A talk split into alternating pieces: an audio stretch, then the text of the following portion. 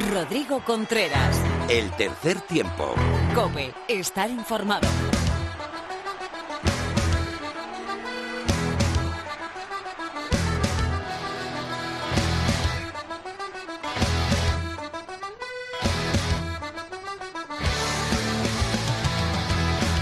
Hola, ¿qué tal? Bienvenido a nuestra última entrega del 2019. Estás en el programa 201 del tercer tiempo en cope.es.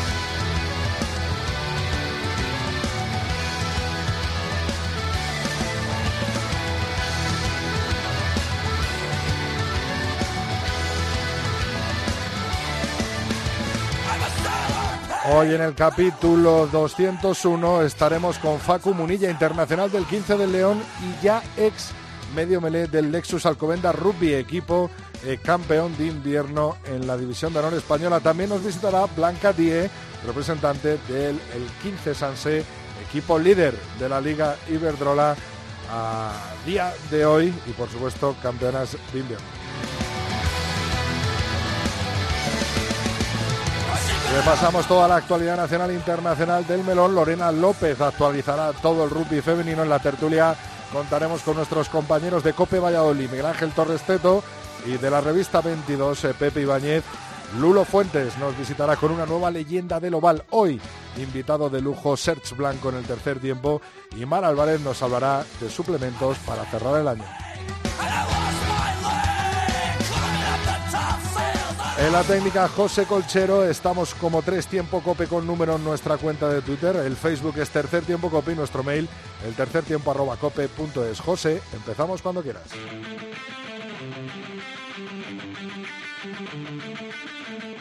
Rodrigo Contreras. El tercer tiempo. Cope, estar informado.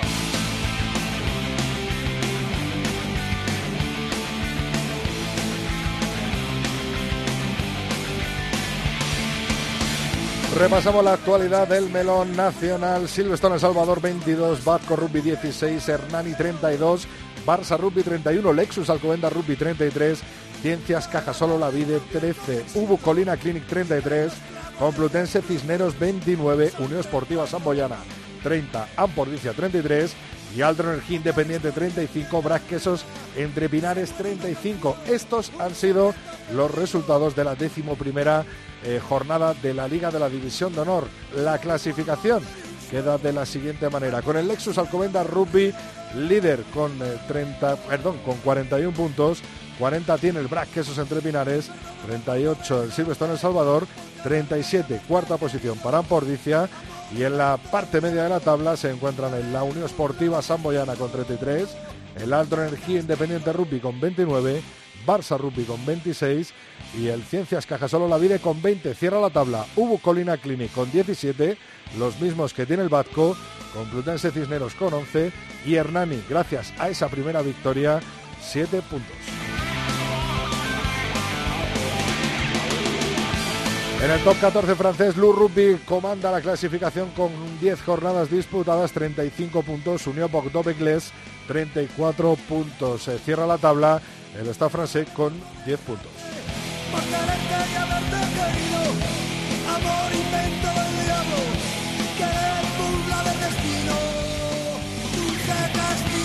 Ollone Rugby es líder en la Pro de 2 con 14 jornadas disputadas y 47 puntos. Segundo y tercera posición para USAP Perpiñán y Grenoble Rugby con 44 puntos. Cierra la tabla el Rouen Normandie con 18 puntos.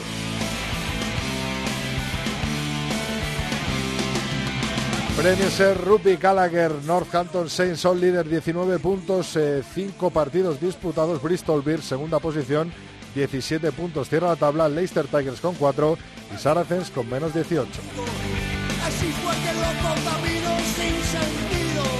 En la Guinness Pro 14, el Leicester Rugby lidera la conferencia con 33 puntos en 7 jornadas disputadas.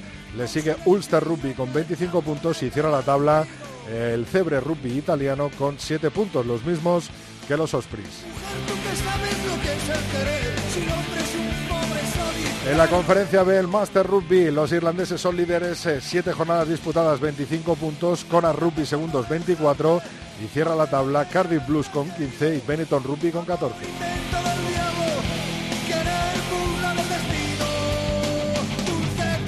Champions Cup, eh, Grupo 1, Leicester Rugby, primer clasificado con 19 puntos. Eh, grupo 2, Exeter Chiefs, 19 puntos.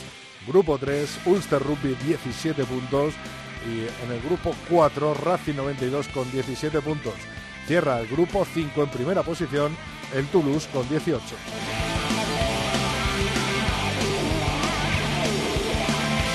En la Charles Cups, los Dragons lideran la primera posición del grupo 1 con 15 puntos. El Toulon es primero del grupo B o grupo 2 con 18 puntos. En el grupo 3, Bogdove Les tiene 17. Grupo 4, Bristol Bears lidera la tabla con 19 puntos. Y en el grupo 5, los Leicester Tigers, 18. Aquí termina el repaso nacional e internacional de la actualidad del melón. Vamos ahora con las chicas.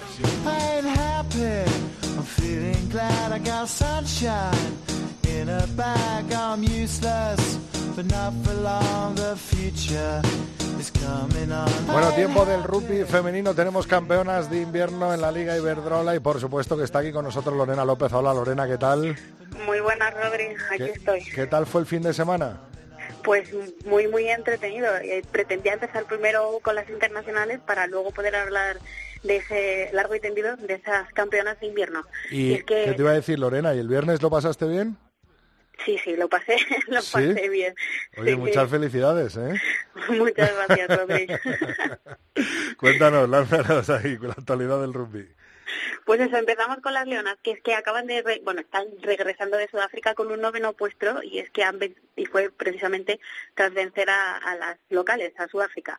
Las leonas no consiguieron entrar en cuartos de final de las World Series de Cap pero porque perdieron en los fases de grupos ante Francia y Canadá, y pero que sí remontaron ante Brasil. La diferencia de puntos se las dejó fuera y propició que se jugaran con Sudáfrica ese noveno puesto, que finalmente consiguieron imponerse 19 a 7.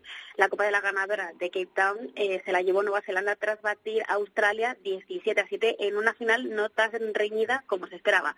Las capitaneadas por Bárbara Plath protagonizaron ante las anfitrionas su partido más completo del torneo y no solo dominaron en ataque, sino también en el plano defensivo, con subidas eh, presionantes y certeras e incluso con un ensayo salvado in extremis por María García. Con este número puesto suma 22 puntos, eh, producto del quinto lugar de Glendade y el octavo de Dubái de la semana anterior pese a las buenas sensaciones con las que terminan estas dos series que se han disputado muy, muy, muy cerquita, no hay que olvidar los errores que se han visto en los encuentros anteriores.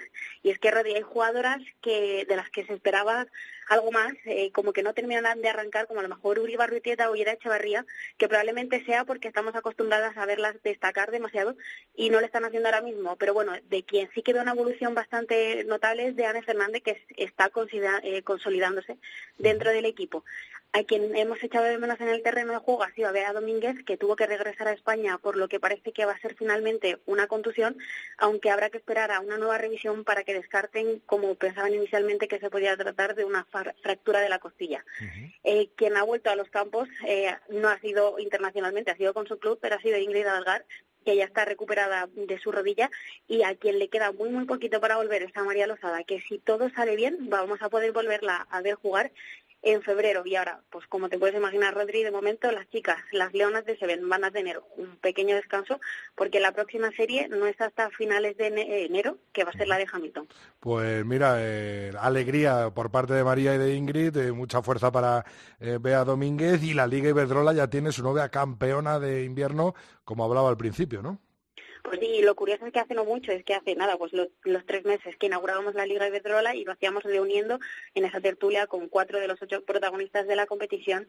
Entre ellos estaba María Rivera con su recién eh, título estrenado como entrenadora de Sans Scrum y sus objetivos se basaban en que el equipo madrileño no volviera a disputar el playout y señalaba que, si no recuerdo mal, que los protagonistas de la liga probablemente iban a ser el Crack y el Majadahonda. Pero ahora, con el 2019 casi terminado, la tabla tiene una pinta muy diferente a la que se imaginó la que fuese internacional y es que el Sans Scrum, como bien decías, este fin de semana se ha coronado como campeona de invierno tras vencer al Olímpico 14-27 y además lo hace con el bonus de ser el único equipo capaz de cosechar seis victorias en siete jornadas. recordemos que solo cayó ante el CRAT en la quinta jornada por un 19-27. Pero bueno, no son las únicas protagonistas de la competición. Eh, Majada Onda, Corte Vasco, Corrupi y CRAT Residencia Rialta junto a, las lanceras serían los equipos eh, que disputarían ese mm, playoff y además son justo los cuatro equipos que han salido victoriosos este fin de semana. las favoritas, podemos decir, ¿no? Eh, bueno, yo creo que no pueden confiarse porque los tienen muy, muy cerquita todos y además, o sea, yo creo que va a ser, lo que aseguran es que va a ser una segunda vuelta eh, emocionante, por lo menos. Y bueno, la séptima jornada comenzó el, sábado con una abultada victoria del Gran Residencia Rialta 0-65 ante el Creal El Salvador, que todavía no ha cosechado ni una victoria en lo que es la máxima categoría mira que es uno de esos equipos que ha buscado un poco de energía extra en, ligas extranjeras. Pero bueno, justo a la misma hora, el sábado también se disputó el partido más reñido de la jornada, que fue el Complutense Cisneros contra el Majadahonda. Y es que el Central acogió un derby madrileño de infarto, uno de esos eh, que se deciden en los últimos minutos. Las chicas del Complutense Cisneros dominaron en la primera mitad, pero el Majadahonda se impuso en la segunda y de hecho fue eh, su zaguero Georgina Vites la que consiguió en la última jugada eh, posar el balón y conseguir así quedarse, o sea, esa segunda posición que le coloca eh, a solo dos líderes, dos puntos del líder. El domingo la dinámica fue parecida, las chicas del Corte Coco Rupi se enfrentaron y vencieron plácidamente a las Cerinefle Hospitalet y es que las locales cogieron las riendas del partido bastante pronto y lo llevaron a sus puntos fuera, que son la Tuch y la Melé. Además, aprovecharon la vuelta de Margarita Rodríguez, Gema Sánchez y Sanon Mato para dominar y terminar ganando por un claro 43 a 0. Un poquito antes el Sanz Scrum sí que vivió un encuentro más reñido, que fue el otro derby madrileño. el Olímpico. Exacto. El Olímpico de Pozuelo fue capaz de, responder a las tres marcas de las visitantes eh, marcadas por María Casado, Ruth Hernando y Bea García en la primera mitad y lo hicieron con otros dos ensayos de Nora Rieta y Ana María Sánchez. Eso hizo que se marcharan las, Olímpicas con posibilidades al descanso, ya que había un 14-17 en el marcador. Sin embargo, el carácter combatido de las que ahora son líderes eh, no, hicieron que no lo que no lo consiguieran y de hecho fue el ensayo de quien tenemos hoy que es de Blanca Díaz en el, minuto 74 eh, los que le pusieron por delante y firmasen ese título invernal de la Liga Iberdrola eh, 2019. Como cada martes vamos a hacer ese repaso a esta eh, jornada 7 de la Liga Iberdrola y a la clasificación, Lorena. El Complutense Cisneros 17, 22 Majadahonda, Corteva Cocos Rupi 43, 0 Inefle Hospitalet, Ciudad El Salvador 0, 65 CRAD Residencia Rialta, Olímpico de Pozuelo 14, 27 Sánchez Crum. Eso deja, como ya hemos dicho, que el Sánchez Crum en primera posición con 27 puntos le sigue muy cerquita con solo dos menos. En segunda posición el Majada Honda, en tercera el Cortevas Coco Rupi con 24, en la cuarta cerrando eh, la clasificación de playoff el CRAT Residencia Rialta con 22, en la quinta Complutense Cisneros con 20, en la sexta Olímpico de Pozuelo con 10, en la séptima ese playout del INEFL Hospitalet con 4 y en última posición en Creal El Salvador con cero puntos. Eh, pese a que esto está muy recogido y muy bien, pero queda todavía una jornada antes de cruzar de año, ¿no? Antes de pasar al 2020. Sí, queda este fin de semana las chicas todavía no se pueden ir de vacaciones porque hay una jornada más, la octava, que va a enfrentar al Quiral de El Salvador al Olímpico de Pozuelo. Las chicas del corteo a Coco Supi eh, reciben en casa al CRAT Residencia Rialta el Complutense Cisneros eh, recibirá a las catalanas, a Inefle Hospitalet, y el Majadahonda será el que se enfrente al, líder, al Sánchez Cruz, o que vamos a tener un pedazo de encuentro, primer segundo puesto, para terminar el año. Un encuentro en el que seguramente esté nuestra protagonista de hoy y uno de los grandes referentes de eh, las líderes del Sánchez Cruz. Blanca Die, muy buena, bienvenida al tercer tiempo. Hola, buenas tardes, muchas gracias. Lo primero, enhorabuena por, por ese liderato tan competido y tan reñido que está este año, ¿eh? Sí, la verdad es que ha costado, pero eh, es una un orgullo, la verdad, estar ahí. Qué bueno. Eh, después de dos años defendiendo la, plaza eh, de la Liga Iberdrola, ¿cómo se vive eso de, estar luchando por abajo y ahora, bueno, pues en el trono de, líderes de esta Liga Iberdrola? Pues la verdad es que tanto estos, dos años anteriores como este año, los objetivos han sido más que nada la, eh, mantener la categoría y disputar todos los partidos. Y eso es lo que hemos eh, hecho este año. La verdad que con la suerte y con el eh, con los resultados de, estar líderes en esta primera vuelta. Blanca, queda todavía mucho mucha tela por cortar. ¿Hay algún truco, hay alguna clave para mantener este ritmo infernal en la Liga Iberdrola? Pues no sé si hay algún truco y si no, pues me gustaría saberlo, pero yo creo que trabajo, trabajo y trabajo es el, el truco. Lorena, ¿hay algún truco o no? A ver, el trabajo, la constancia lo veo como un truco y teniendo a María Rivera como entrenadora me da a mí qué trabajo tienen que, hacer. Oye, eh, Blanca, todo tuya, hazle la pregunta que quieras. Pues eh, hemos visto que en distintos partidos habéis acudido con un número muy cortito de jugadoras, o sea, con apenas dos o tres cambios. Eh, ¿Qué hay detrás de esto? O sea, ¿cómo, ¿cómo hacéis frente a la máxima categoría del rugby teniendo una convocatoria tan corta?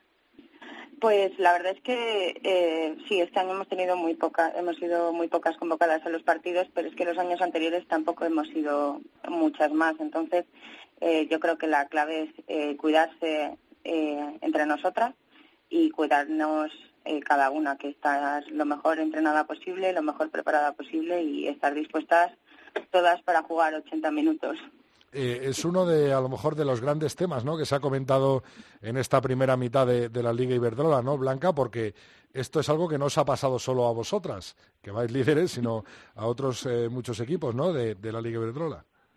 Sí, la verdad es que como tenemos eh, un segundo equipo, todos los equipos, de hecho, en División de Honor, tenemos un segundo equipo en las ligas regionales, pues eso nos obliga a tener plantillas cortas y bueno, tiene sus puntos positivos que al final todas las, las chicas que estamos entrenando pues tenemos minutos de competición, tanto en División de Honor como en, en los partidos de regional y lo, la parte negativa de que no que al final eh, las jugadoras nos acabamos desgastándonos un poco más de la cuenta.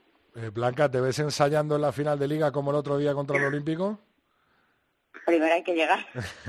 no es tan fácil. Pero bueno, estaría bonito, ¿no? Para el año que viene. Estaría bonito, estaría bonito. Eh, Lorena, venga, dale una y, nos despedimos. ¿Cuál crees que va a ser la situación de playoffs? Porque ahora mismo en, lo que es las primeras cuatro posiciones estáis vosotras, Majadahonda, Cortebas, Coco, Rugby y el CRAT, pero por ejemplo el Complutense Cisneros se queda fuera. ¿Crees que más o menos va a tener esta pinta?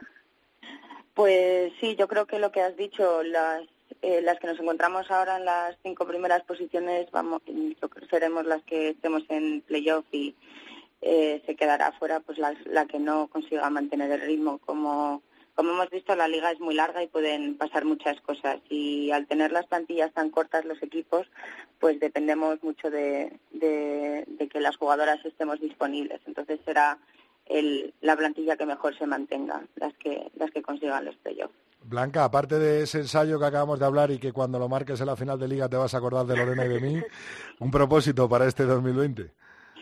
Llegar a los playoffs. ¿Y personal también? Eh, no lo sé, llegar a los playoffs. vale, vale, Significaría muchas cosas. y abriría muchas otras puertas, ¿no? Claro. Implicaría también no haber seleccionado por el camino que suele ser el primer propósito del año, ¿no? bueno, Lorena, ¿algo más para Blanca? ¿Cuál es el, rival que más impone de cara al 2020? Yo creo que va a volver a ser Krat el, el rival a ganar. Bueno, realmente van a ser todos, pero yo creo que Krat va a ser eh, el más difícil que son las, bueno, son las parten como favoritas, ¿no? Partían como favoritas a principio de año. ¿Te acuerdas, Lorena? Estuvimos hablando aquí con Mónica y, bueno, pues... Era casi unánime el señalar a Krat como favorito. Parece que sigue siendo eh, la gran piedra batida y además es el único equipo en el que ha caído el Sanse, ¿no, Blanca? Exacto, exacto sí, sí. el único que nos ha vencido. Bueno, pues Lorena López, Blanca Die, muchísimas gracias por estar aquí. Eh, Lorena, hablamos en el primer programa de 2020 y a ti, Blanca, desearte mucha, mucha suerte y, por supuesto, bueno, pues muchas alegrías como esta última del fin de pasado y por todo lo que queda de Liga Iberdrola como se dice aquí en el argot, mucha mierda. Así que Blanca, esperamos hablar prontito y que sea también por cosas buenas como, como este liderato eh, de invierno del 15 Sanse. Eh, un abrazo para las dos, Lorena, feliz Navidad, feliz Navidad Blanca. Y feliz año. Y por supuesto, y hablamos el año que viene. Hasta prontito. Muchas gracias, hasta luego.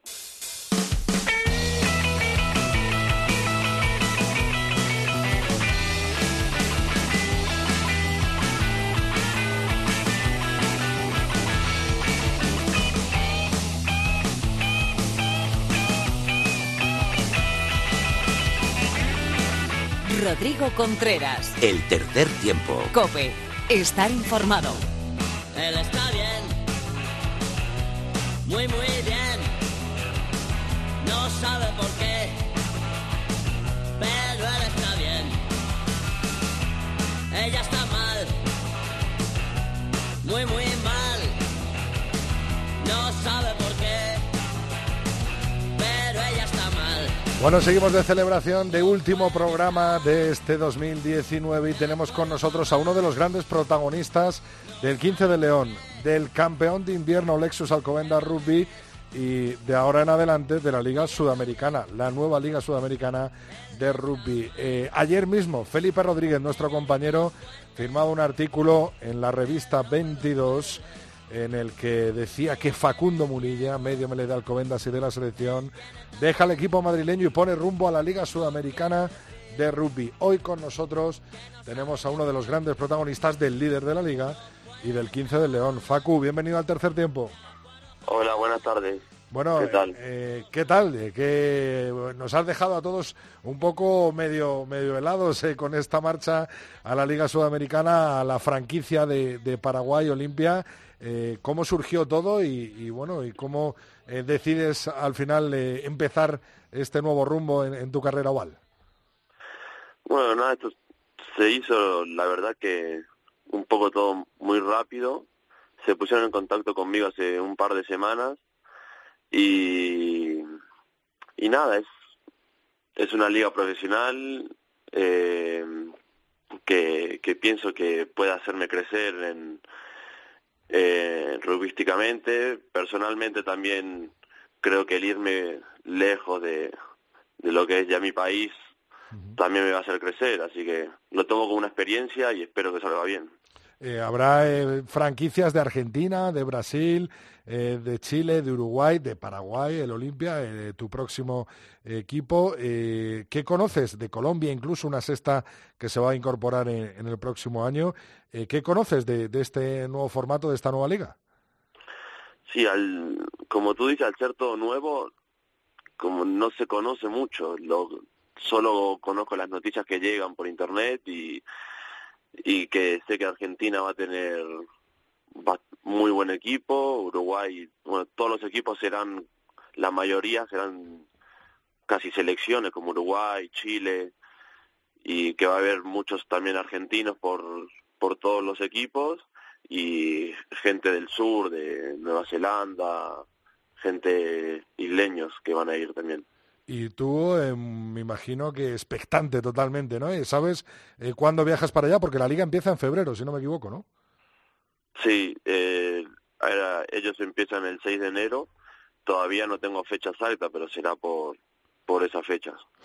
Eh, Facu, el otro día, la- este fin de semana, eh, pudiste despedirte de, de tus colegas, de tus compañeros de, eh, de equipo, pero no fue en el campo, ¿no? Ya que venías, eh, traías una, una lesión de esa última concentración de, de San Cugat, ¿no? Del 15 de León. Sí, desgraciadamente me lesioné y no no puedo no pude jugar contra el Cajasol ni ni las semifinales de, de este fin de semana, así que nada, me toca apoyar desde lo que está aquí desde fuera. Eso te iba a decir, eh, ¿estarás en Valladolid animando a, a tu Sí, equipo? Por, por supuesto, por supuesto. bueno, allí nos veremos este, eh, este domingo. ¿Qué te ha dicho eh, todos tus colegas de, del Lexus Alcobendas, tu mismo hermano, eh, tu mismo papá, qué te han dicho de este cambio? Nada, todos me desean muchísima suerte y que, que disfrute la experiencia y, y nada, que también ah, se hace un poquito duro el, el irse en este momento y se va a extrañar bastante. Eso te, te quería preguntar. eh, Lexus Alcobendas, líder de la División de Honor, eh, con eh, las vistas puestas muy, muy, muy arriba, ¿no? Esta temporada, ¿ves campeona al equipo de Alcobendas? Sí, eh, a ver, no se puede decir en este momento porque la liga está bastante dura, pero que hay equipo para ser campeón, por supuesto. Me imagino que te seguiremos viendo, ¿no? Con el 15 de León. Eh, hablas hablado con, con Santi. Eh, ¿Qué te ha comentado? Un poco, eh, bueno, ¿cuál es, cuál es tu, tu expectativa de, de cara al año que viene ya? Sí, he hablado y, hombre, al irme se complica el estar en, en este torneo del, de febrero y marzo. Yo, desde mi prioridad va, va a ser jugar para España, obviamente siempre las ganas las voy a tener, pero vamos a ver, a ver, a ver qué, qué va a pasar no te puedo decir mucho tampoco. Bueno, Facu, pues te llamaremos una vez que empiece esa Liga Sudamericana, eh, que empiece tu periplo ¿no? en, esa franquicia eh, de Paraguay, Olimpia. Eh, es un gran país, esperamos, te deseamos todo lo bueno y por supuesto que sigas dando esos grandes minutos que has dado al 15 de León y con los que todos tenemos ahora mismo en, en la memoria. Así que un abrazo muy fuerte desde aquí, desde el tercer tiempo y a seguir creciendo, a seguir para adelante y oye, ¿quién dice que a lo mejor en, en, ese, en esa ventana de junio, ¿no? Pues eh, mm. no te vemos eh, jugando de nuevo, incluso con tu hermano Tommy, eh, con el 15 de León. Muchas gracias, Facu, por, por, estar aquí y toda la suerte del mundo en tu nuevo proyecto. Ah, muchísimas gracias. Rodrigo Contreras. El tercer tiempo. Cope. Estar informado. God!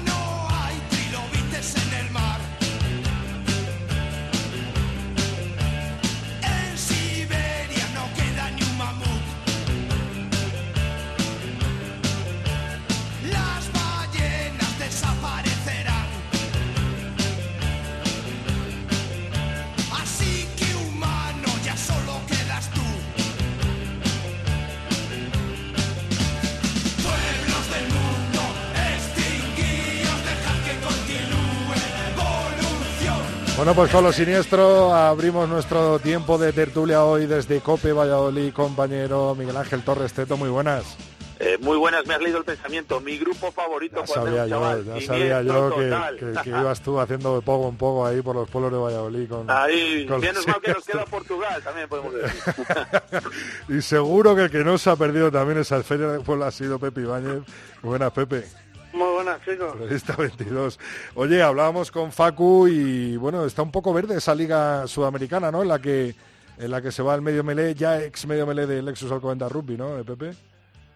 Sí, bueno, eh, presentaron eh, a finales de noviembre la, la competición en, creo que fue en Montevideo y, y bueno, en principio va a haber cinco franquicias, luego se sumarán los colombianos en el año 21 y bueno, parece ser que han intentado repatriar varios jugadores argentinos de la Liga Española y pescar eh, internacionales portugueses y españoles para, pues para darle un poco de empaque a, a, una competición pues que tiene dinero fresco de World Rugby, de una apuesta de Pichot eh, por Urcade para el desarrollo de una competición profesional en Sudamérica y bueno, que parece que es atractiva para, para algunos jugadores. Vamos a ver cómo, cómo sale. Teto, menuda jornadita que hemos tenido de División de Honor, ¿eh? Apasionante, eh, apasionante. Eh, yo Lo primero, hay que decir que, que, Felipe ganó ese café a David y Hernani ganó en el Andare al Barça. Pues sí, la, semana pasada. Eh, eso, eso.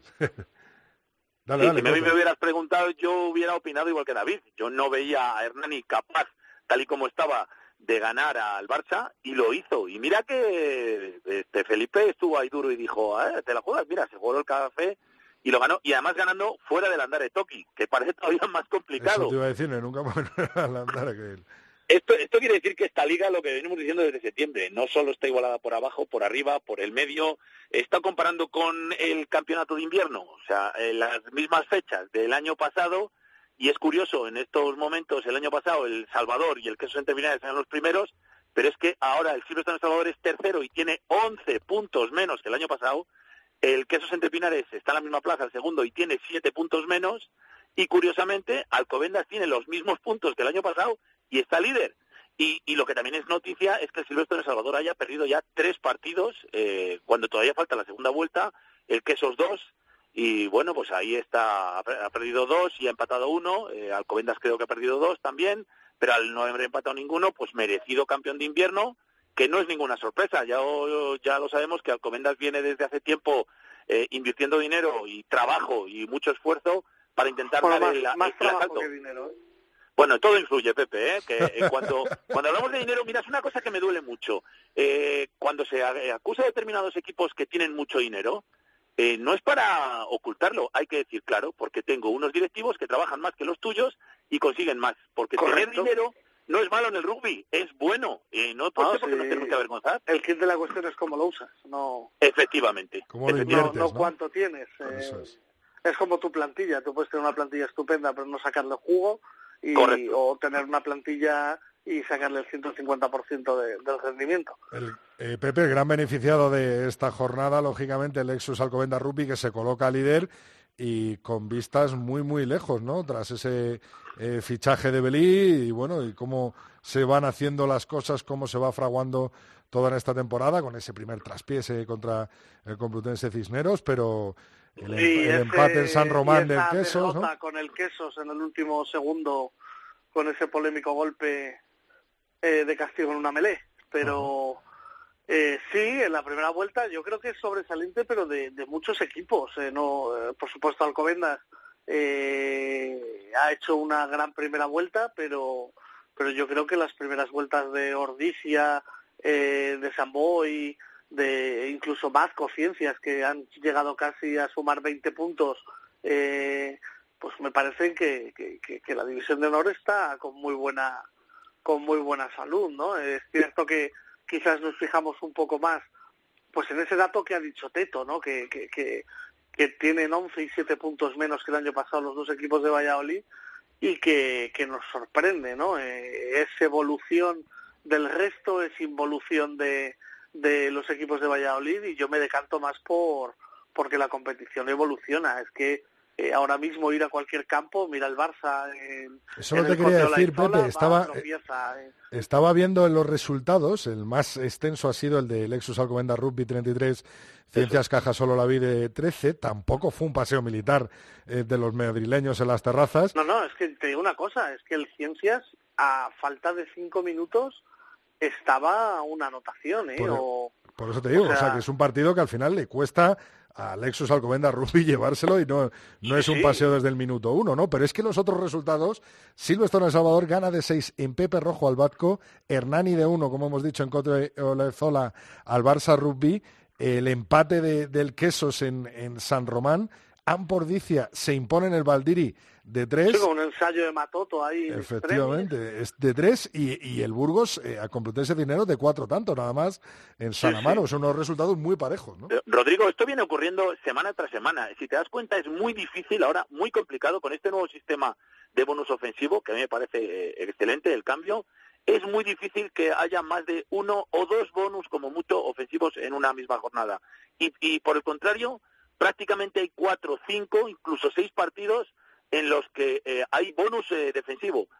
Pues en este caso, fíjate, tenemos uno, dos, tres, cuatro, Cinco. cinco partidos con bonus defensivo, si sumamos evidentemente el empate, y uno solo en el que ha habido un bonus ofensivo, que es el de Lexus Alcobendas. Esto quiere decir que hay muchísima igualdad, y entonces los de Y abajo... que, está, pues, y que está divertido, Teto. Es que está, No, no, que claro que los está partidos, divertido. pues, puede haber partidos con más o menos nivel, pero la emoción y, y, y la incertidumbre del marcador, de qué puede Sí, pasar. sí. Porque fíjate que, que el Chami, que estaba a, a- a un ensayo del bonus ofensivo, en vez de arriesgar esa última posesión, dice, no, no, no, Me yo guardo con los la cuatro ropa, puntos guardo mis cuatro puntos y Sí. pues no me la juego, ¿sabes? Porque hay equipos Entonces- correosos, como es el caso de Vasco, que yo ya le he visto jugar aquí en Valladolid con los dos equipos vallisoletanos, que es un equipo que se planta con, con solo 19 jugadores eh, Sí, a. Madrid, a Madrid vino con 18. Fíjate, con solo 18 en Madrid, 19 en Valladolid, y el primer cambio lo hace en el minuto 74, y planta la cara ante todo un Silvestre en Salvador en Pepe Rojo, que todos sabemos lo que significa eso. El trabajo de los hombres de Agustín Rodríguez Araya creo que es excepcional. A mí hay, una, hay un jugador, eh, que lo voy a decir aquí públicamente, que me parece una auténtica perla, es el centro, Mauro Perotti. Eh, cuando le vi en la primera jornada le pregunté a su entrenador, pero ¿y este chico? Dice, pues que sepas que es la primera vez que juega como centro porque el supuesto habitual es el de medio melee. Yo he flipado, es un jugador excepcional como otros tantos que hay. El otro día estuvo Poet en la apertura eh, El fenomenal. ex Y con esto quiero, Independiente, sí, sí. Claro, quiero destacar que los eh, clubes que están por abajo, que están los equipos intentando salir de la fase de promoción y del descenso, eh, en cualquier momento pueden pegar el zarpazo y ganar a alguien de los cuatro de arriba. ¿eh? Y la, O sea, sensa- eh, la sensación que da es que antes eh, era Lexus Alcobenda Rugby o, o incluso hasta Ampordicia quien podía meter mano a los de Valladolid, ahora mismo hay una igualdad tal que, claro, ya hemos visto el ejemplo de Alto Energía Independiente, por ejemplo, en San Román, en el Rugbilín, como te gusta decir a ti, ante, ante el Brasqueso entre Pinares, y que cualquiera le puede dar un susto a los, a los, ahora mismo a los tres, cuatro de arriba, ¿no? Sobre todo, eh, Rodrigo, si el queso se, se, pone a jugar en el minuto 20. Quiero decir, eh, se bajaron del autobús, calentaron. Sí, bueno, y... los regalos también. Claro, sí. claro, y decidieron, eh, a partir del tercer ensayo recibido, dijeron, hay más de, hay de que se nos pone complicado. Eh, a mí me lo ha confesado un, un jugador diciendo, lo hemos hecho mal, debemos mejorar, y sin duda Merino les habrá dado un correctivo merecido, porque luego, bueno, las cosas se igualaron muchísimo, la segunda parte estuvo igualada,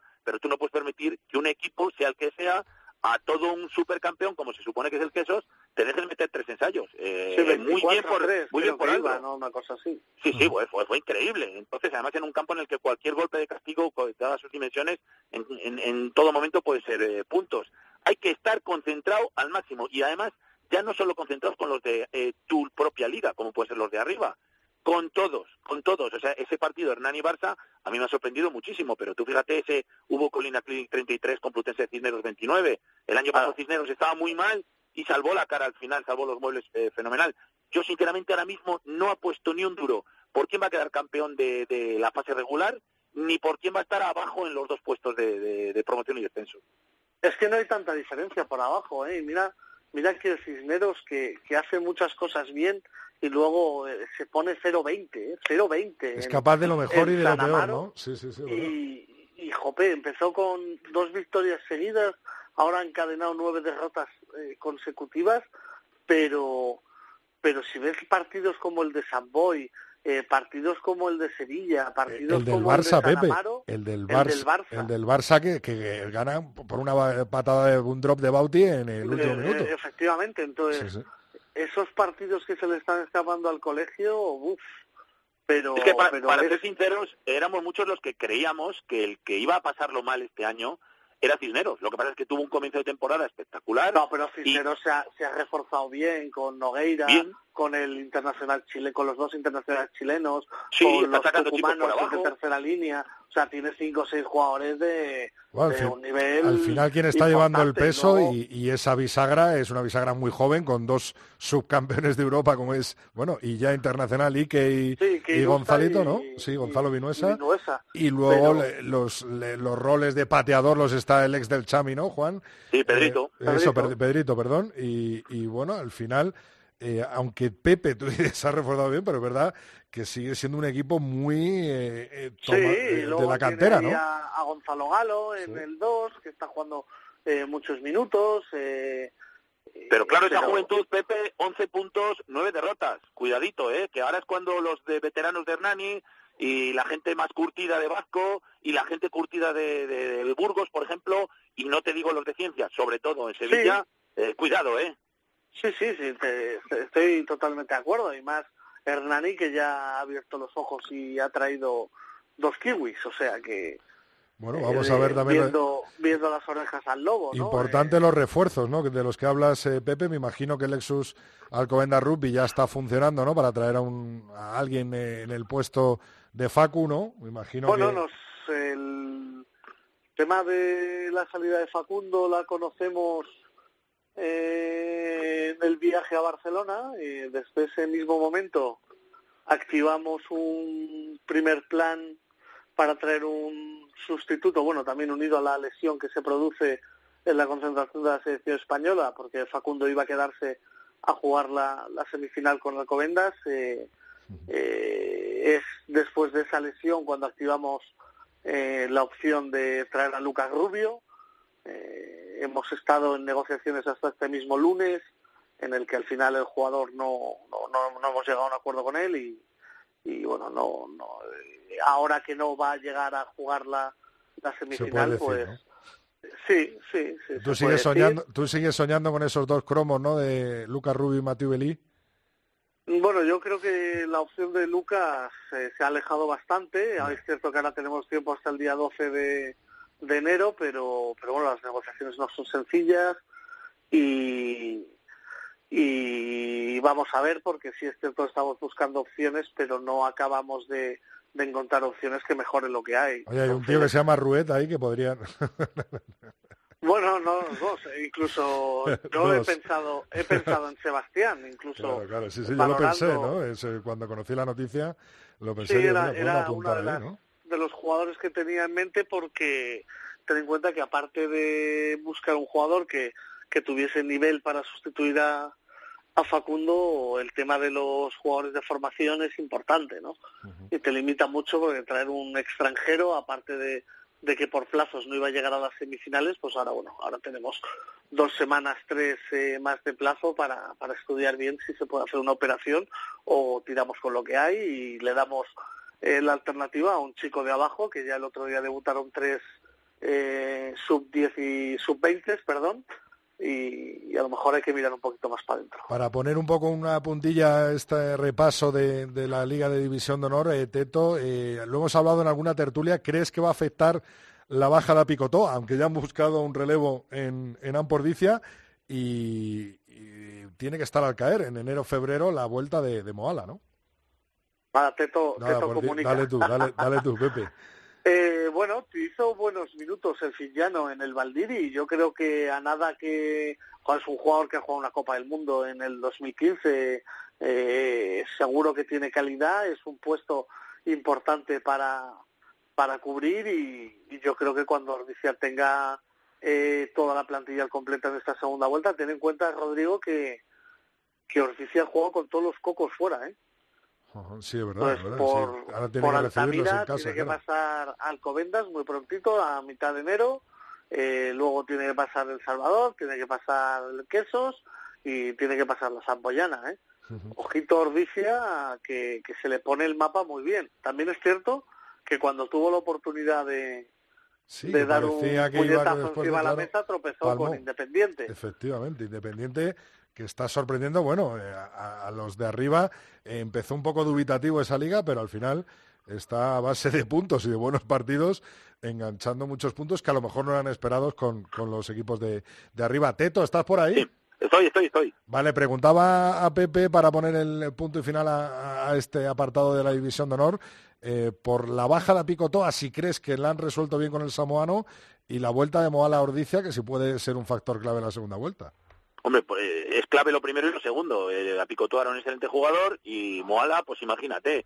Eh, yo lo que veo en Ordicia es que es una eh, plantilla eh, muy buena, con un 15 excepcional, pero fíjate que no le veo yo con la entidad de, de aguantar eh, toda la temporada con una cierta regularidad. Me explico.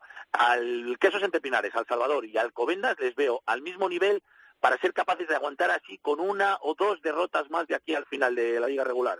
Y sin embargo, Ordicia que es capaz de ganar a, todos esos y en cualquier campo, ya sea a domicilio o, en casa o fuera, eh, le veo que luego de repente, pues eso, tiene esos pequeños tropiezos insospechados, quizá por una falta de concentración, porque por plantilla la tiene tan buena o, más que la del resto de los de arriba. Eh, Pepe, con estos resultados de la, la División de Honor, madre mía, cómo se pone de emocionante. Luego pasa lo contrario, que luego son partidos aburridos, pero yo creo que van a ser dos partidazos tremendos este domingo, ¿no? La Copa del Rey, digo.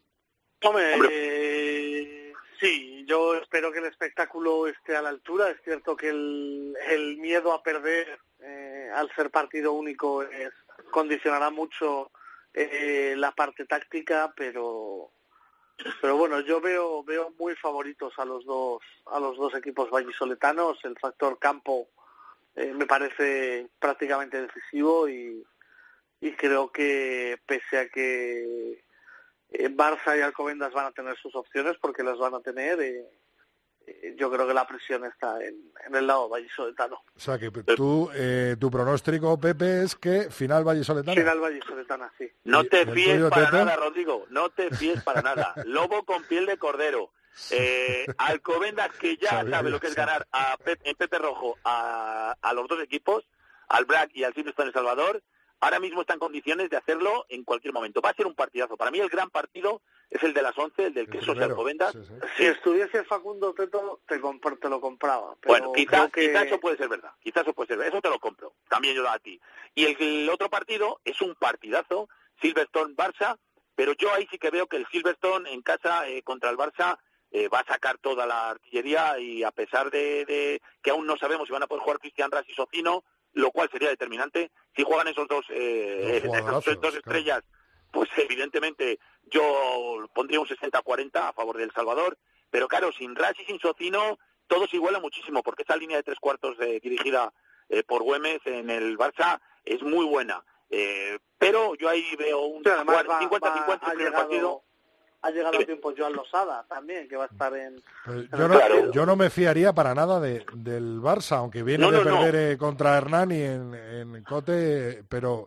Eh, a un partido, Rodrigo... Mira la final del año pasado contra el Alcobendas, ¿no, Pepe? Claro, no, no. Totalmente, el Teto lo dice, a un partido cualquiera es capaz y sobre todo un equipo que, que sabe optimizar muy bien los errores del rival. ¿eh? Acordaos que cuando Alcobendas va a Barcelona el otro día, eh, hace un primer tiempo que parece que, que los va a pasar por encima, pero poquito a poquito el Barça empieza a ganar terreno, empieza a ganar balones, empieza a enlazar juego y está en el último balón con posibilidades de ganar el partido.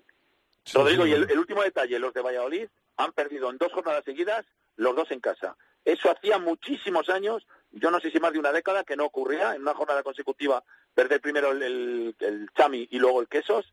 Eh, ya saben lo que es perder en casa y a lo mejor les temblan un poquito las piernas que antes no les temblaban jamás. Sabían que jugar en casa era sinónimo de victoria. Bueno, para echar el cierre con un, con un bonito eh, pronóstico y por supuesto eh, con un bonito, eh, bueno, pues opinión, Pepe, ¿cómo valoras el año del 15 de León?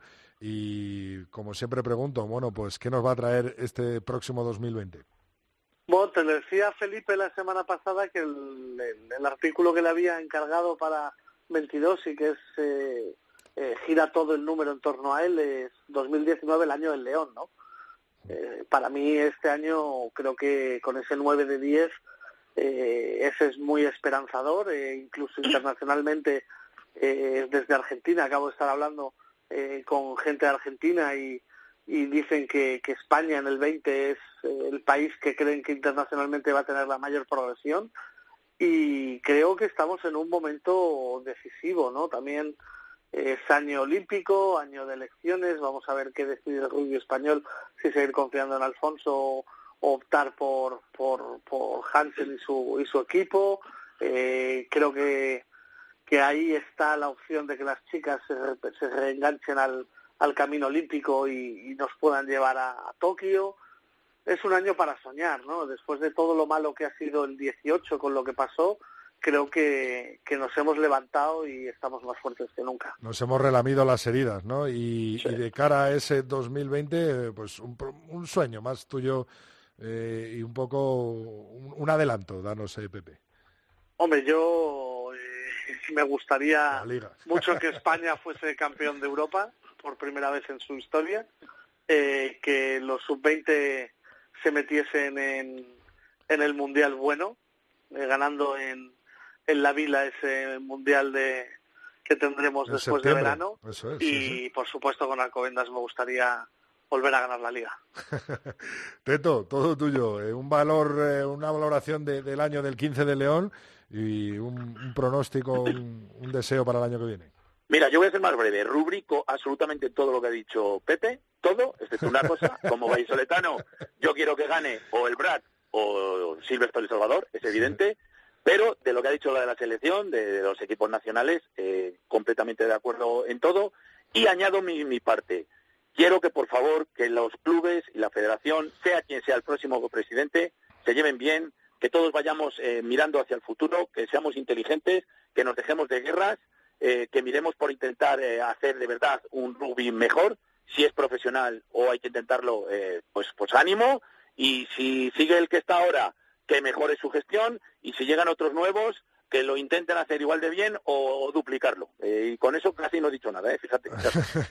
Oye, ojo, este domingo está previsto que se den los dos partidos en directo en Teledeporte a las 11 y a la 1, pero se ha anunciado hace tan solo unas horas una huelga que esperemos que no afecte al rugby. Nosotros, tanto Javi como yo, estaremos allí retransmitiendo y ojalá salga todo según eh, lo previsto. Además, bueno, como van, como van dan buen tiempo y poco frío, no, no habrá problema. Que le den al rec en, San Cugat y ya está, ¿no? Que le den, que le den al play y ya está.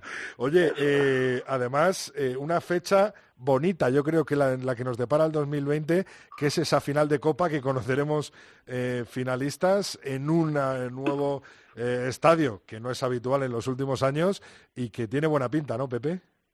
Pues sí, además el, el Ruta de la Plata me parece que, que es muy bonito. Además es así, tintín, tipo la balastera, 8.000 espectadores y, y yo espero que, que el rugby español se vuelque y, e inunde Zamora de, de balones ovales, ¿no? Eh, es que va a ser un año cargado. Eh, hay luego de ya a grandes fechas, ¿no? Eso es. Claro, es, es que a principio de enero están las Leonas en Almería, luego ya nos metemos con el Seis Naciones B, eh, luego llegará en las finales de Copa, Liga, estará el Wanda, la verdad es que eh, pinta muy bien el 20. ¿eh? Sí, de momento de aquí a julio tenemos un buen 20 y después de verano ese, ese mundial, ¿no? En, en la vila. Y bueno, sí, tiene, tenemos varias fechas marcadas eh, ya en el calendario. Teto, ¿algo que añadir? No, nada, que te veo este domingo. Eso eh, es. Estaremos juntos. eh, espero ver a Pepe también, que seguro que está. Y que Sí, nos veremos en Zamora. hueco, hueco a tu vera, ¿eh? No. Sí, sí, sin problema. Que nos veremos en Zamora. Allí estaremos, gane quien gane las semifinales. Que también nos veremos el 29 de mayo viendo los Classics All Blacks con España. Que nos veremos en febrero con la selección española. y que la única manera que tengo de veros es con un balón oval por el medio. Ya está. Pues muchas gracias, feliz Navidad, feliz eh, pase de año hasta el 2020 y hablamos en enero. Muchas gracias a los dos, Pepe, Teto. Felices Un abrazo. y mucha salud para todos. Rodrigo Contreras. El tercer tiempo. Cope. Estar informado.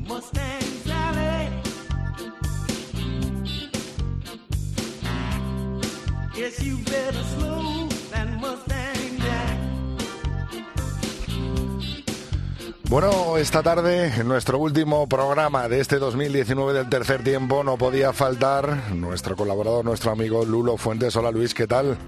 ¿Cómo estáis? Una nueva leyenda del oval eh, desde territorio enemigo. Hoy entras porque vamos a hablar de Serge Blanco y creo que estás en Londres, ¿no? Estoy en Londres, estoy en Londres. Eh, sí, sí, sí, hoy no es el día de para hacer un juego de francés, pero bueno, ¿qué se le va a hacer? Eso que ha tocado. Este día hicimos Escocia, hicimos el tiburón blanco, bueno, pues Sí. otro blanco, pero de nombre Serge. Este es un, un jugador extraordinario, para el que no lo haya visto, la gente de mi quinta, yo creo que muchos nos aficionamos al rugby por jugadores como Serge Blanco, y era un jugador que, que nos llamó muchísimo la atención durante la época y luego ha sido considerado, bueno, está considerado quizá el mejor jugador francés de la historia y uno de los mejores de todos los tiempos. Eh, está en el Salón de la Fama y este tipo de cosas que se hacen siempre es de los primeros que aparece Serge Blanco. Eh, además es un jugador que ha jugado toda su carrera prácticamente de zaguero. También le hemos visto alguna vez de ala, le hemos visto alguna vez incluso de centro por alguna en la liga francesa.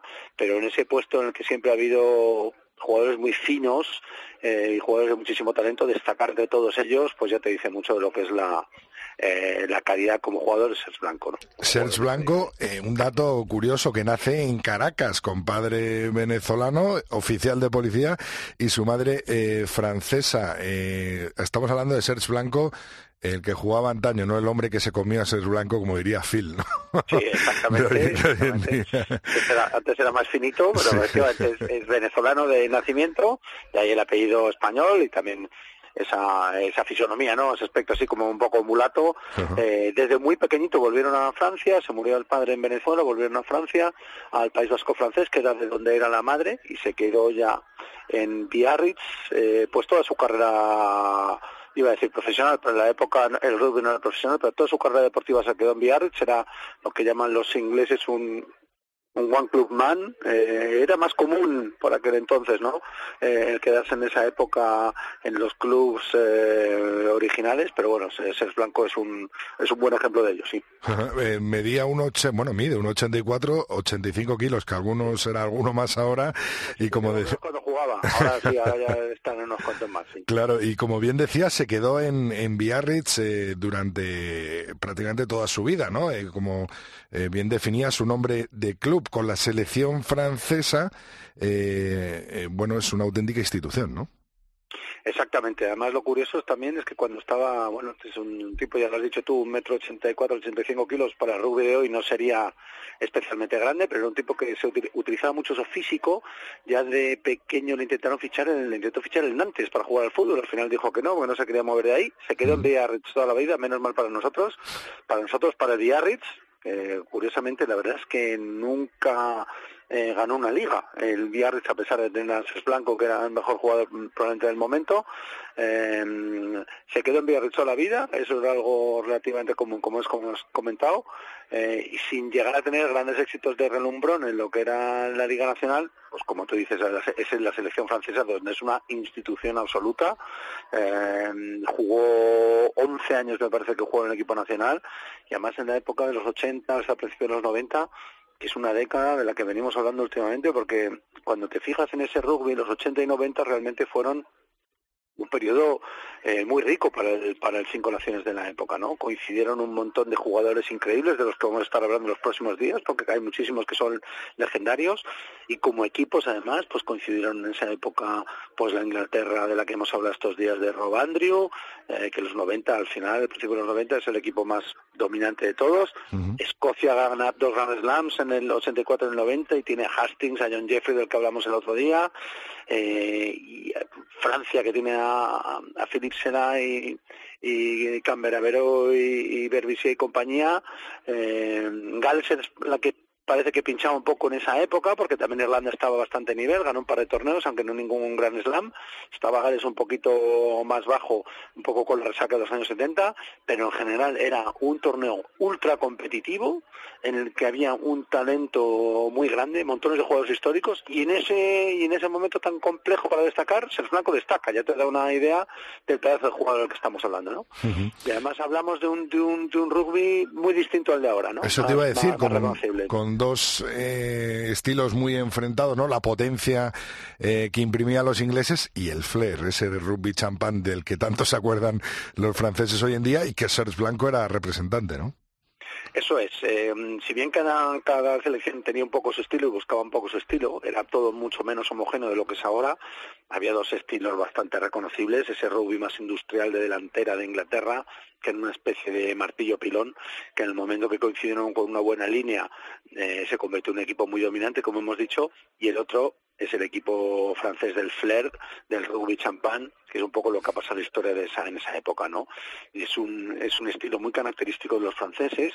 Es un poco difícil de definir, porque la gente solamente se recuerda a esa línea estratosférica con, con Blanco, Sela y Camberavero Santandré, pero también tiene unas delanteras muy agresivas, Francia, casi violentas muchas veces, están muchas veces al límite, pero coincidían, eh, tenían la habilidad de, conjugar esas dos cosas, ¿no? Ese, equipo tan agresivo en delantera que era capaz de medirse a las delanteras más duras del, del Cinco Naciones, en concreto los ingleses, pero el momento que el balón salía de los racks, salía de las melés, era un equipo de imaginación absoluta, un equipo de muchísima calidad, eh, que hacía ese juego tan vistoso, con tantas carreras, tantos pases. Eh, por ahí hay algunos artículos en los que hablan del, del fin del flair, ¿no? Cómo es que el flair acabó, se habla, decía, joder, es que antes, claro, había ocho delanteros que defendían, ocho tíos que estaban metidos en los racks o en las menes defendiendo, y el resto de gente con mucho espacio. Y ahora con este rugby actual en el que el físico se ha igualado mucho entre lo que son delanteros y tres cuartos, mm, hay 15 jugadores que defienden. Es mucho más difícil hacer ese juego tan dinámico eh, de ese, juego champán, ese juego de, imaginación imprevisible con el que veíamos a, a la Francia de, esos años y con Serge Blanco al frente, que era verdaderamente un puntal de ese equipo. Eh, cuando llega Serge Blanco, ese flair no existe para ver la importancia de este tipo que al final hasta el propio estilo de juego más reconocido y más reconocible del rugby francés lo instala él junto con otros colegas. Francia estaba en horas bajas, había perdido contra Rumanía, ¿no? Y, sí, Rumanía Blanco coge los galones, ¿no? Exactamente, Rumanía era un equipo muy muy potente en esa época y en los años anteriores. De hecho, se hizo, había quien decía que había que abrir el, Cinco Naciones para meter a Rumanía como sexta nación. Sigue siendo, por supuesto, una potencia, pero en el momento era todavía más fuerte. Pero no era normal para Francia perder contra Rumanía. Había perdido, creo que ya un poco antes del debut de Blanco. Con Blanco en el equipo ya creo que pierden, con Blanco jugando de ala. Eh, Sudáfrica les había pegado un, repaso importante y Francia estaba en un, equipo, en un momento un poco complejo. Cuando llegan toda esta generación con Blanco al frente, eh, que bueno, lo cambia todo, ¿no? Eh, cambian el estilo y cambian también los resultados. Eh, ganan Cinco Naciones un montón de veces, ganan dos Grand Slams y juega la final, la primera final del Mundial en Nueva Zelanda, en la semifinal creo que es un ensayo del Blanco el que mete a Francia en la final y se convierte en un equipo súper reconocible, súper temible. En algún documental que hemos visto de los, de los All Blacks hablan también de Francia como ese equipo al que tenían muchísimo miedo, aparte de Sudáfrica, eran como los equipos a los que más miedo tenían los All Blacks, o ya te cuenta, ya te das cuenta un poco del nivelazo, ¿no? Eh, Blanco en ese equipo llega juega 93 partidos, que para la época son muchísimos, porque no había tantos como ahora. eh, los juega casi todos como zaguero, ahí creo que juega 12 como ala. Eh, lo hemos visto, como te digo, yo ahí con una camiseta con un 13 a la espalda, pero en una liga nacional.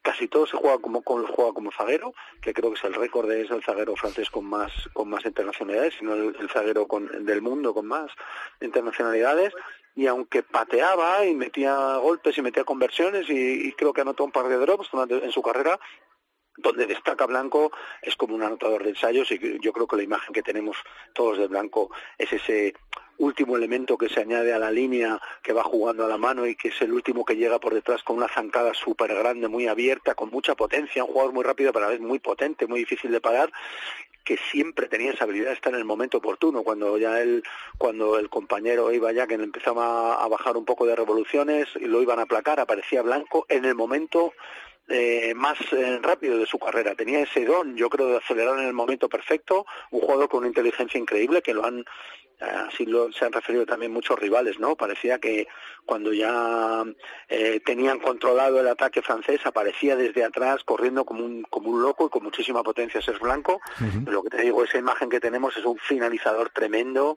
metiendo esos esos ensayos con esa característica con un brazo extendido, en algunos se sacó un hombro, recuerdo caer ahí en un justo pasar ensayar y sacarse un hombro de la potencia con la que llegaba, ¿no? Un jugador realmente extraordinario que destacaba un poco en, en, el aspecto más difícil, ¿no? Ese finalizador, sobre todo el zaguero viendo desde atrás, un, un, también aparte un, un, despliegue físico tremendo, además de la inteligencia que tenía, ¿no?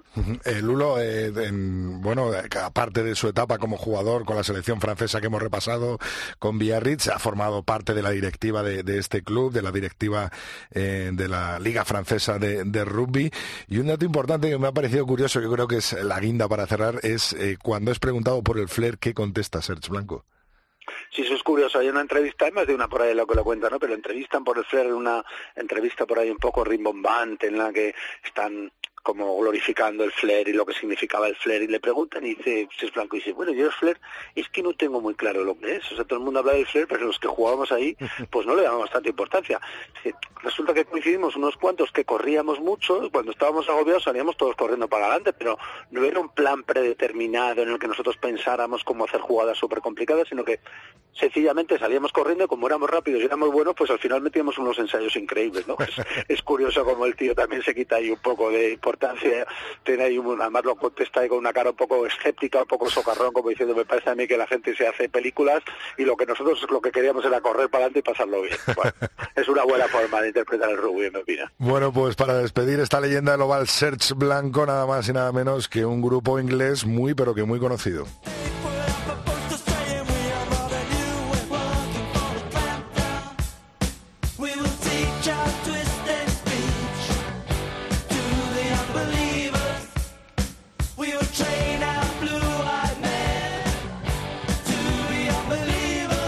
Lulo, muy conocido, nunca mejor dicho, ¿no? Exacto, o sea, he tocado a grupos francés, pero la actualidad manda, ¿no? La historia manda.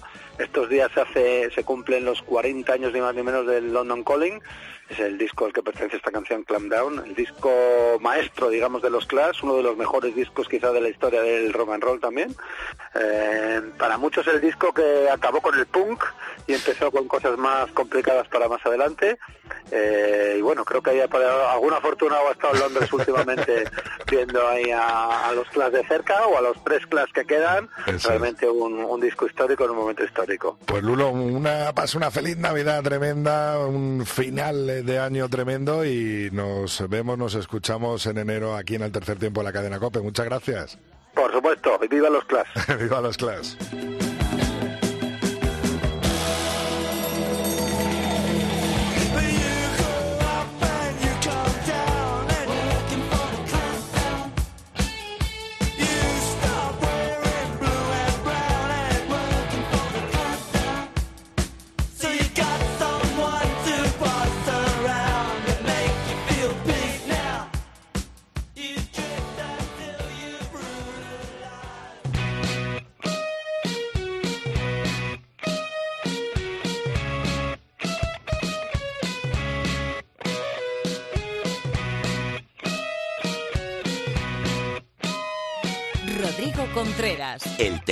Tiempo. Cope. Estar informado.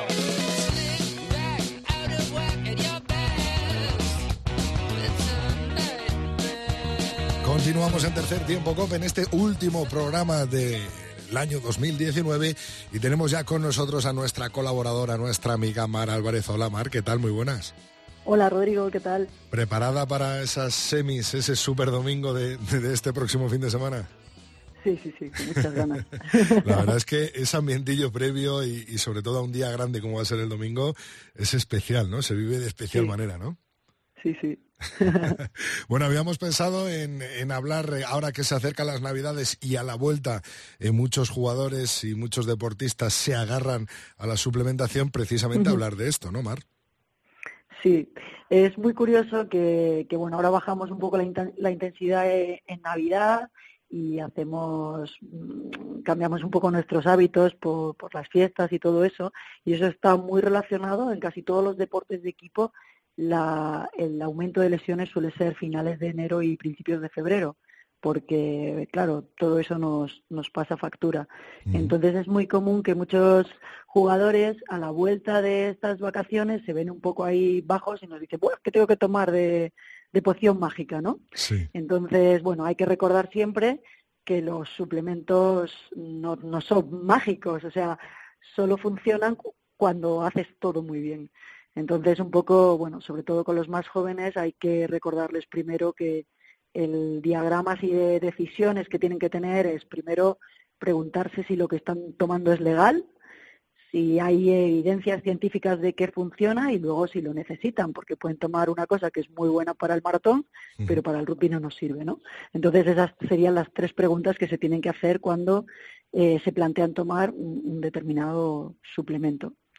Eh, y no sé, en general en el rugby eh, o en los deportes tenemos eh, suplementos que tienen que ver con tener más energía en el momento del entrenamiento o de, o de la competición, eh, acelerar la recuperación eh, o ganar, ganar salud. Y luego también todos los asociados con eh, pérdida o de peso. Eh, los más comunes para el rugby, bueno, por supuesto son las proteínas y los hidratos de carbono en diferentes proporciones dependiendo de cuál sea tu peso, cuáles son tus necesidades y qué hayas entrenado y en qué momento de la temporada estés, pero bueno, eso es lo básico, que complementan un poco tu dieta normal, pero tienes que hacer una dieta normal y balanceada para que todo esto te funcione. Eh, luego, creatina, que lo que hace es alargar un poquito los momentos de intensidad, porque mm, todo lo que hacemos de velocidad eh, lo hacemos gracias a un sustrato energético que está libre en la sangre, que es ATP, eh, como lo del tenis, pero es ATP y fosfocreatina. Entonces, eso es muy rápido, pero se agota enseguida.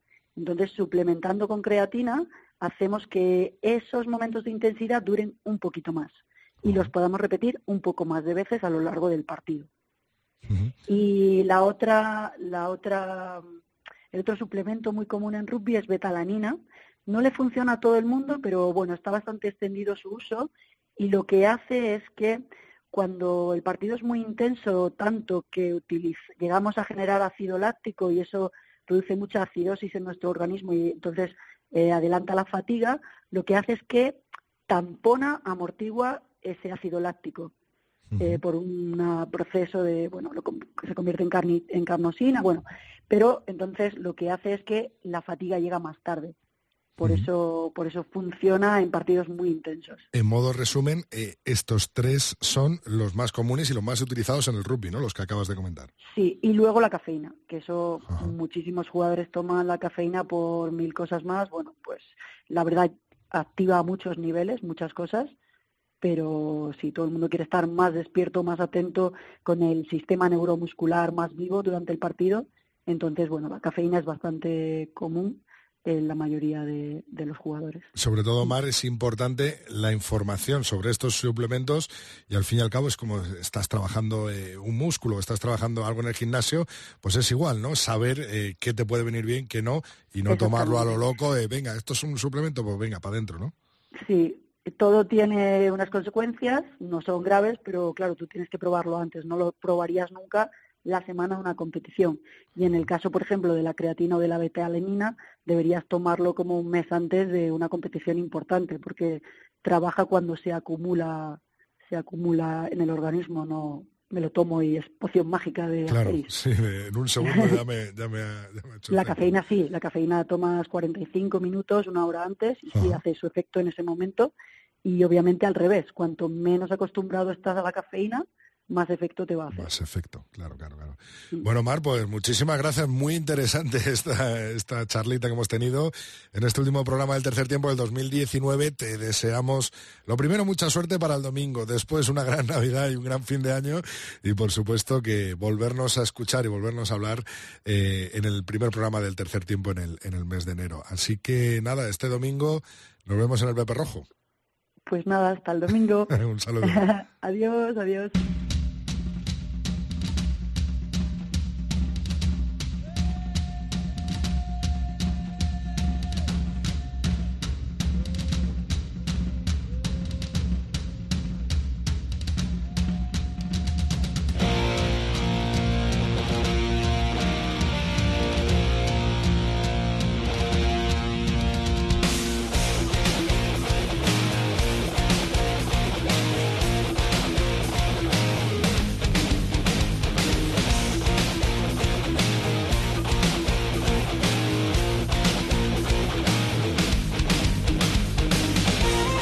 Vamos ir echando el cierre a este último capítulo, este último programa de 2019. En enero nos volvemos a encontrar, por supuesto, en la cadena cope en cope.es. Antes te recuerdo que estamos en Twitter como Tres Tiempo Cope con número, que nuestro Facebook es el Tercer Tiempo Cope y nuestro mail el tercer tiempo arroba cope.es.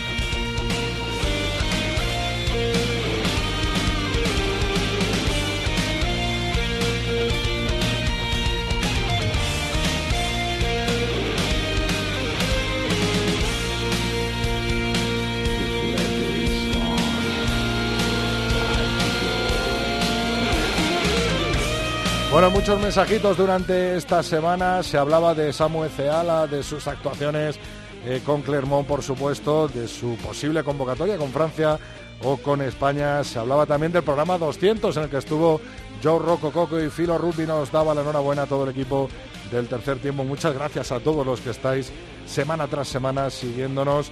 Eh, por supuesto que Felipe Rodríguez ganó ese café con esa victoria de Hernán en casa, nuestro compañero David García de Misiones Deportivas. Y nada, a todos felicitaros este final de año 2019, estas navidades, desearos lo mejor para todo el mundo oval, para todo el mundo del rugby y por supuesto deciros que en enero estamos de vuelta. Con mis mejores deseos para este final del 2019 y el principio del 2020 me despido de ti, ya sabes, en enero nos volvemos a encontrar en el tercer tiempo de cope.es. Rodrigo Contreras. El tercer tiempo. Cope. Estar informado.